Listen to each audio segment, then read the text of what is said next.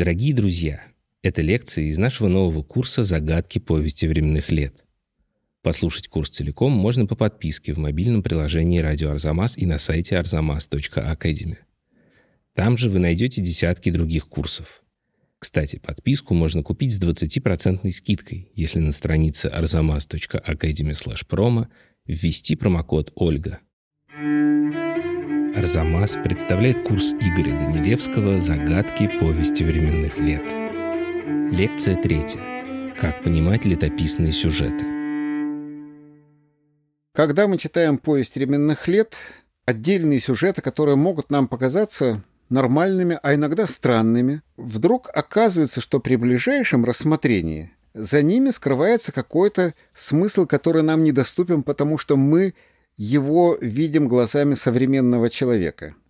Дело в том, что большинство историков просто воспроизводит в современном языке сообщения повести временных лет и дополняет это комментариями, рассуждениями, оценками, характеристиками. Были ли эти рассказы в повести временных лет точным сообщением о том, как все было на самом деле? При ближайшем рассмотрении оказывается, что многие из таких сюжетов являются своеобразным таким пересказом, переложением каких-то других литературных произведений. Возникает, конечно, вопрос, зачем это понадобилось летописцу и что это значило. Вряд ли он просто, как плохой школьник, переписывал чужие труды, потому что ему не хватало времени для того, чтобы выполнить свою основную функцию, фиксировать то, что необходимо рассказать о деяниях тех или других князей. Я остановлюсь на нескольких сюжетах, чтобы было понятно, о чем идет разговор и к чему это все ведет. Простой пересказ летописи, как правило, вводит нас в заблуждение. Яркий пример тому, скажем, рассказ летописца о том, как княгиня Ольга ездила в Константинополь. Ну, начнем, наверное, с того, что сама дата под которой фиксируется эта поездка, она, видимо, ввела летописца в заблуждение. Дело в том, что летописец пишет, что Ольга встречалась э, с Иоанном Цимисхием. На самом деле с Иоанном Цимисхием встречалась не Ольга, а ее сын Святослав. Об этом мы знаем и из греческих источников. А вот из греческих же источников мы знаем точно, что Ольга приезжала к Константину Багрянородному – и Константин Багрянародный оставил очень подробную запись о том, как состоялся этот визит, как принимали посольство. Летопись же нам рассказывает довольно забавную историю. Он пишет о том, что Ольга приехала к византийскому императору, и тот, потрясенный ее красотой, сразу предложил ей руку и сердце. Однако Ольга сказала, что не может выйти за него замуж, поскольку он христианин, а она язычница. На что император якобы сказал, что это дело поправимое, и крестил Ольгу, тут же в Константинополе. После чего вновь повторил свое предложение руки и сердца. На что Ольга сказала, а теперь уже совсем нельзя. Потому что по христианским законам крестный отец не имеет права жениться на своей крестной дочери. Но казалось бы странным, что язычница Ольга объясняет византийскому императору, который явно был просвещенным человеком, какие-то азы христианских норм. Но вот после этого летописец пишет, что император сказал «переклюкала мя еси Ольга», то есть обманула, и он дает ей богатые дары, и Ольга, крещенная, уезжает из Константинополя.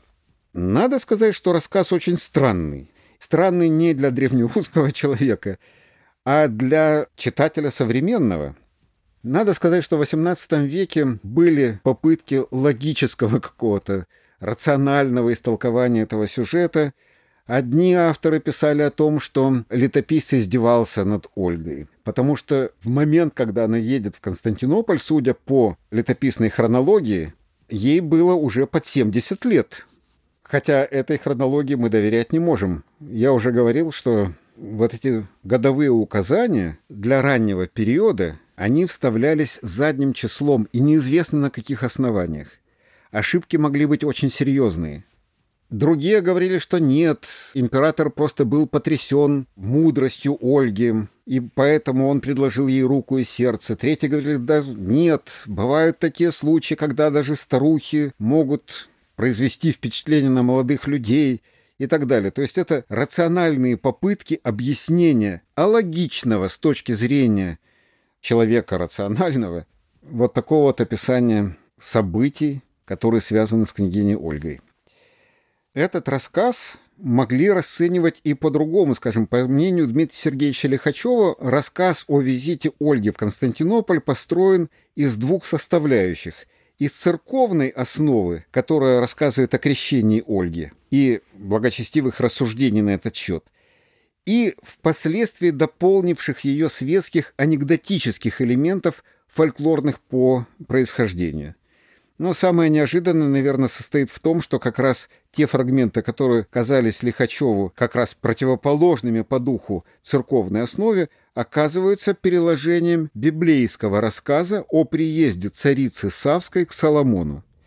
В третьей книге царств повествуется о том, как царица Савская, услышав о славе Соломона и мудрости его, пришла испытать его загадками.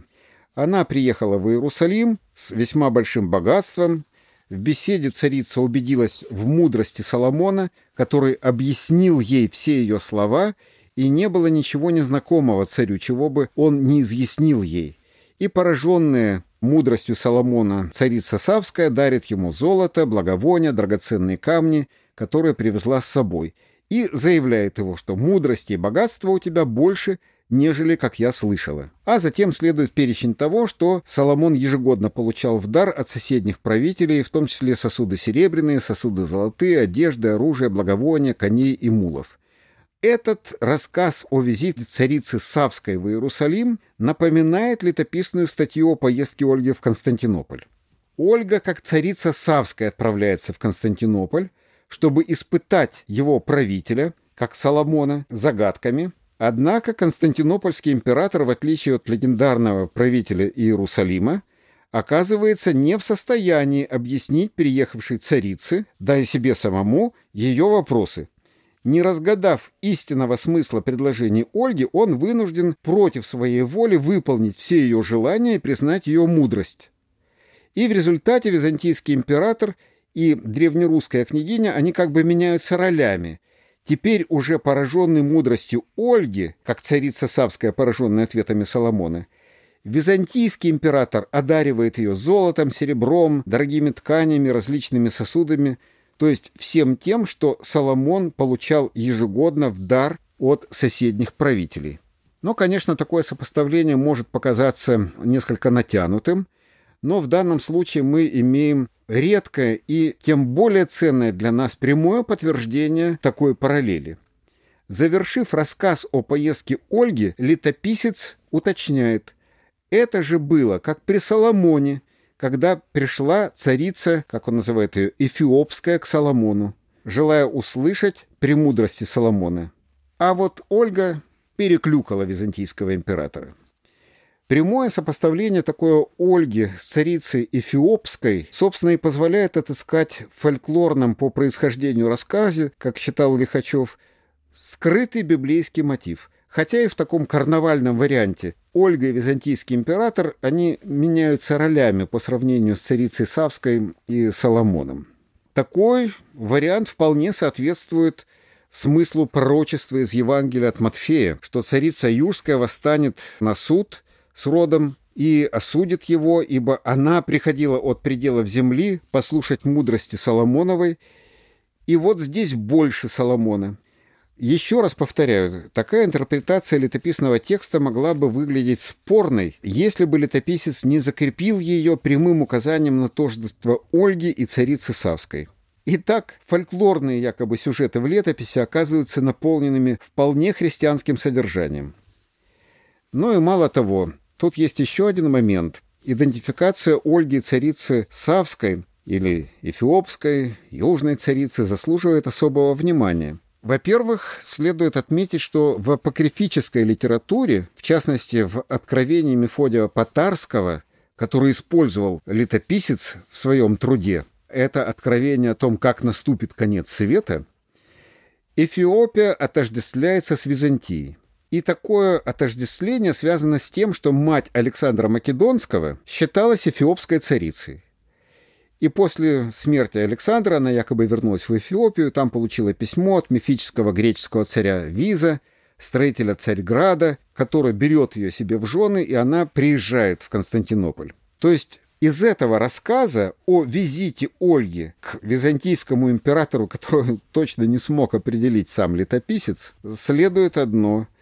Этот рассказ наполнен очень серьезным содержанием.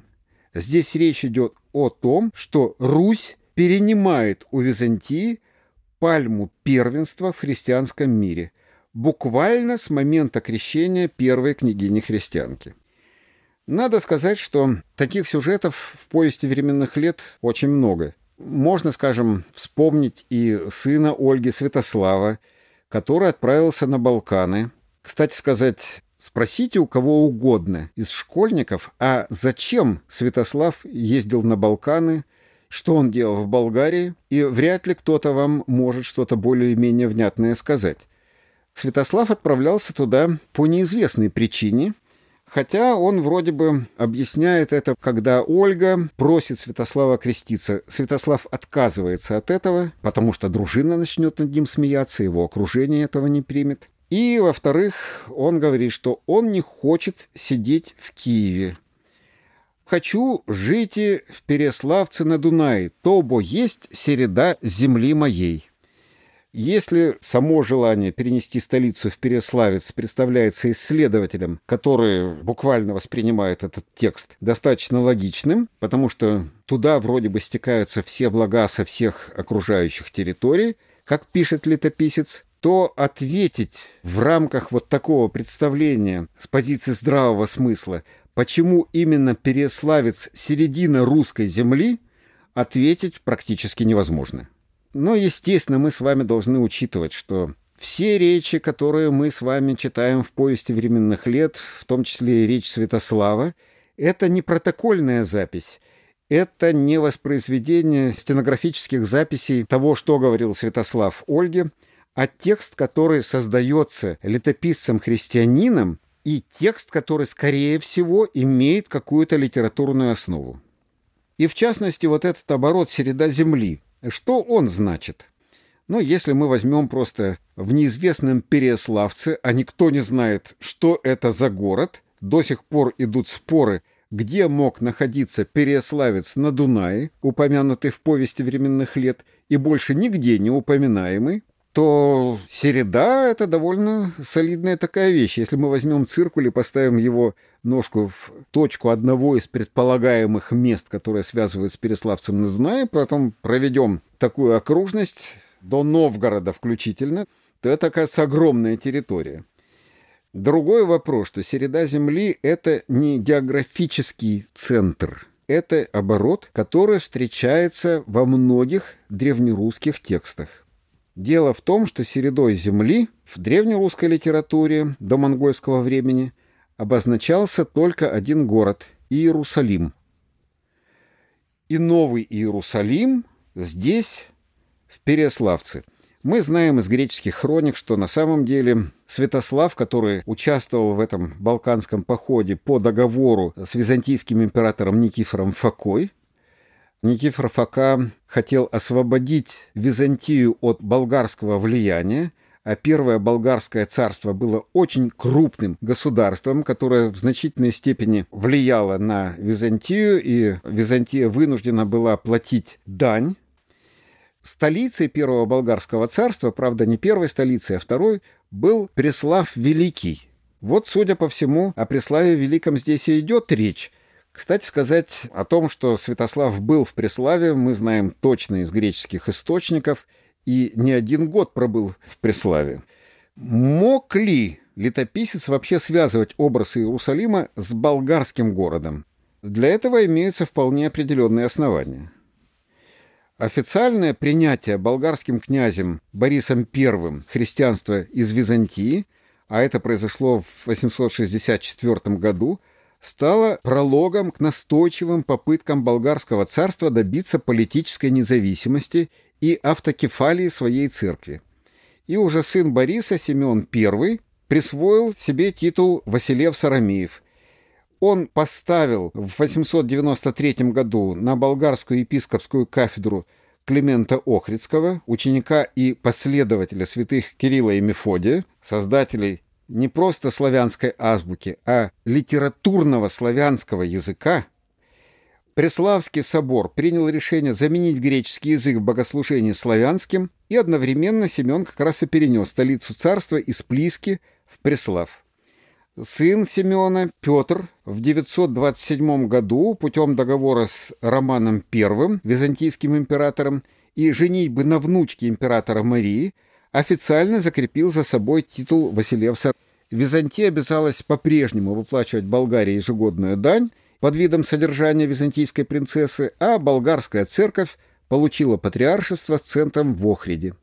И таким образом Преслав в определенном смысле перенимал у Константинополя статус центра православного мира, но при всей условности, конечно, термина «православный» для того времени. Однако в 963 году в результате ожесточенной борьбы сильной внутренней оппозицией болгарское царство распалось, западные области его отделились. Восточным царством продолжал править Петр, а западное возглавил комит Никола. И ослаблением Болгарии как раз и попыталась воспользоваться Византия.